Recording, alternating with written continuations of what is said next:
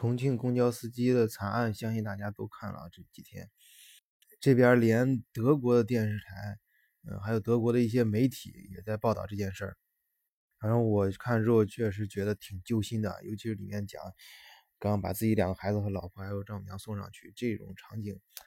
哎，我自己因为也有两孩子，有时候也会遇到这种场景，真的，一一一看这个新闻特别的揪心。呃，所以呢，我就想说两句，但是呢，我也没想好从什么地方开始说。我就先说一下德国的公交车司机吧。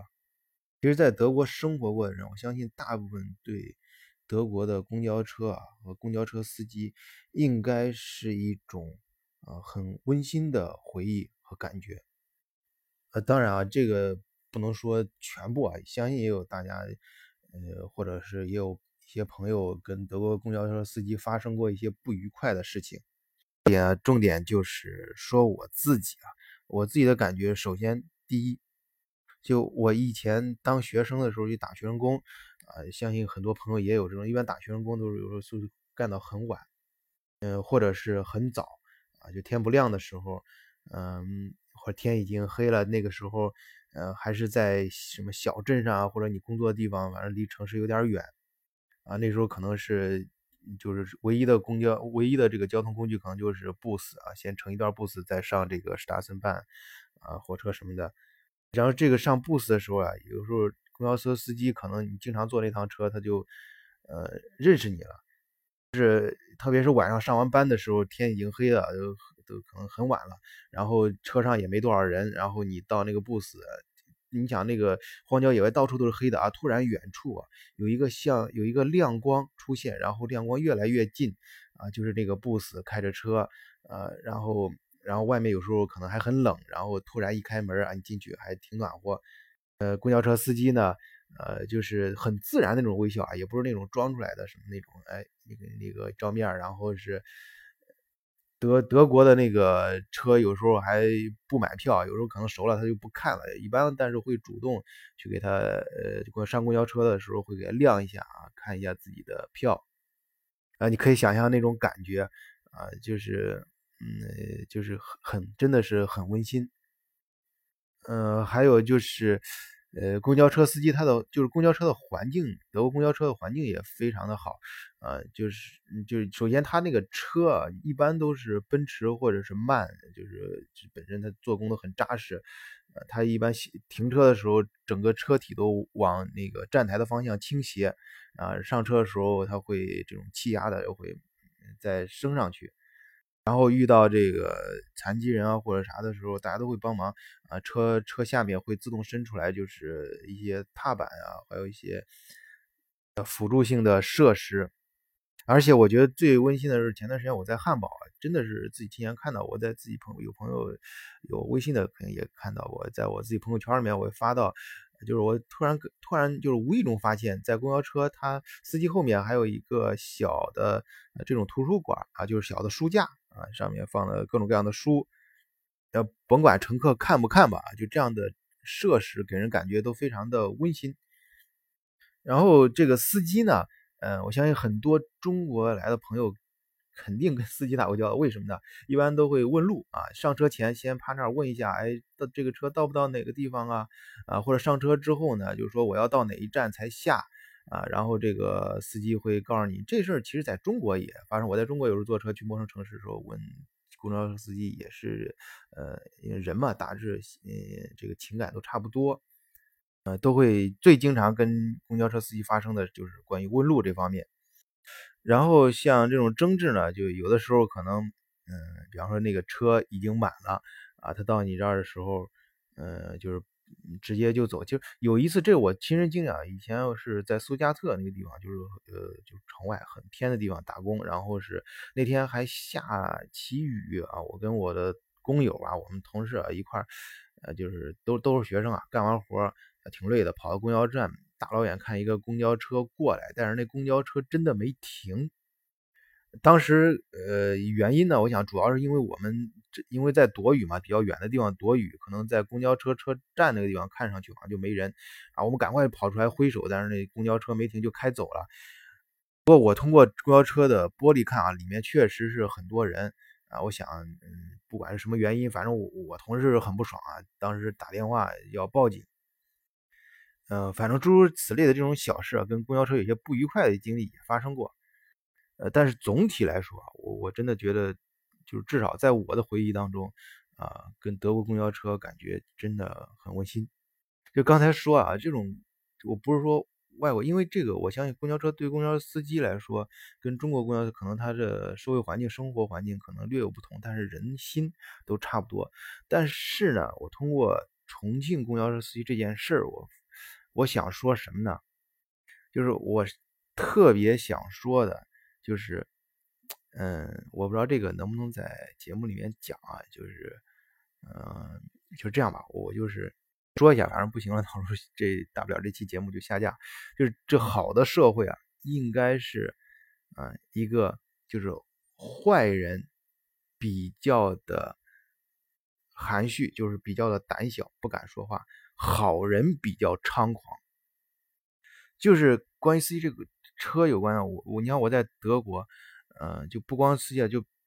就是你像路边有孩子什么做的不好啊，什么小孩钓鱼什么的，我们不是也听过一些段子嘛？就是德国，比如说德国钓鱼证，有孩子钓鱼的话，老人从旁边经过会去找孩子问，看看你有没有钓鱼证啊，然后你钓的鱼是不是这个符合规定的鱼，就是。往往这些事儿，好多事儿，在中国人看来就是，哎，沉默是金啊，多一事不如少一事，哎，别管那么多闲事儿，啊，但是在德国呢，很多人都会管闲事儿，嗯，在公交车上也是，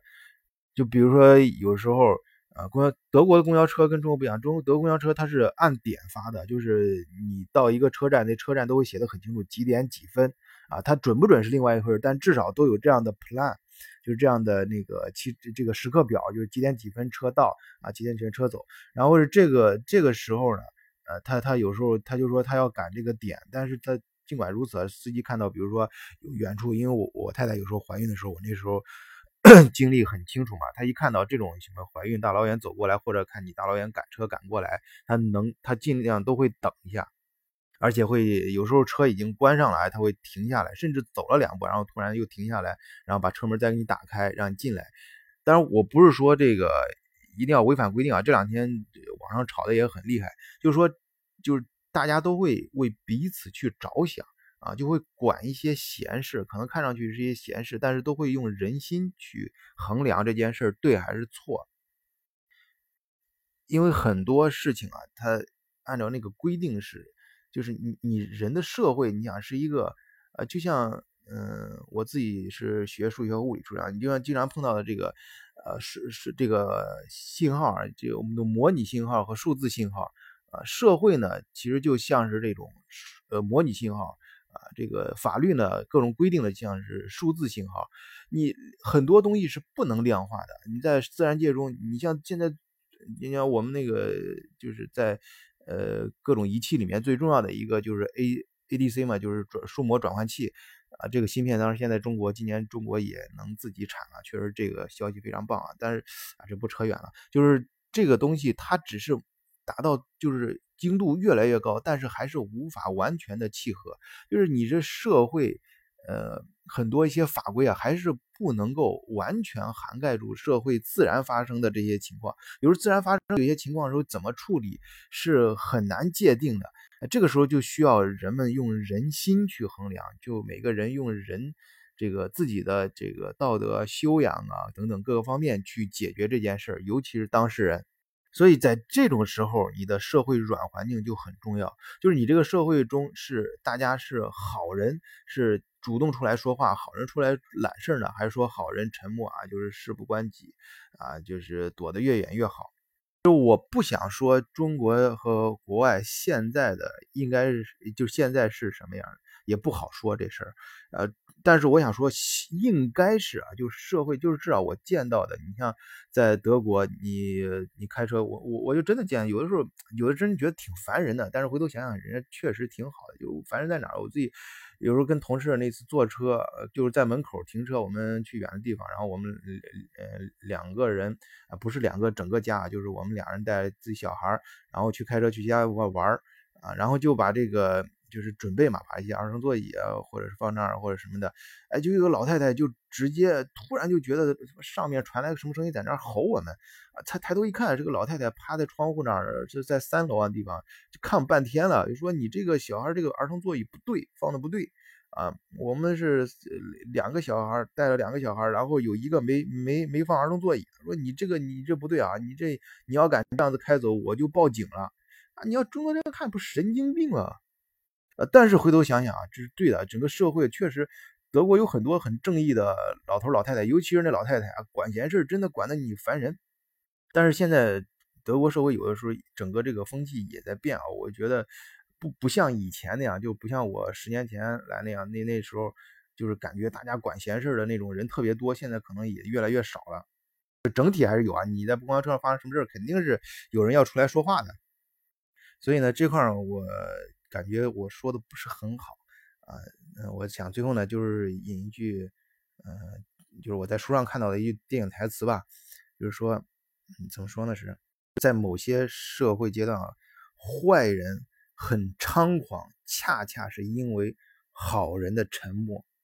而一个健康的社会或者是理想社会啊，应该是社会这个氛围应该是恰恰相反的。好人猖狂，好人敢管闲事儿，这才是一个好的社会。好，谢谢大家，再见。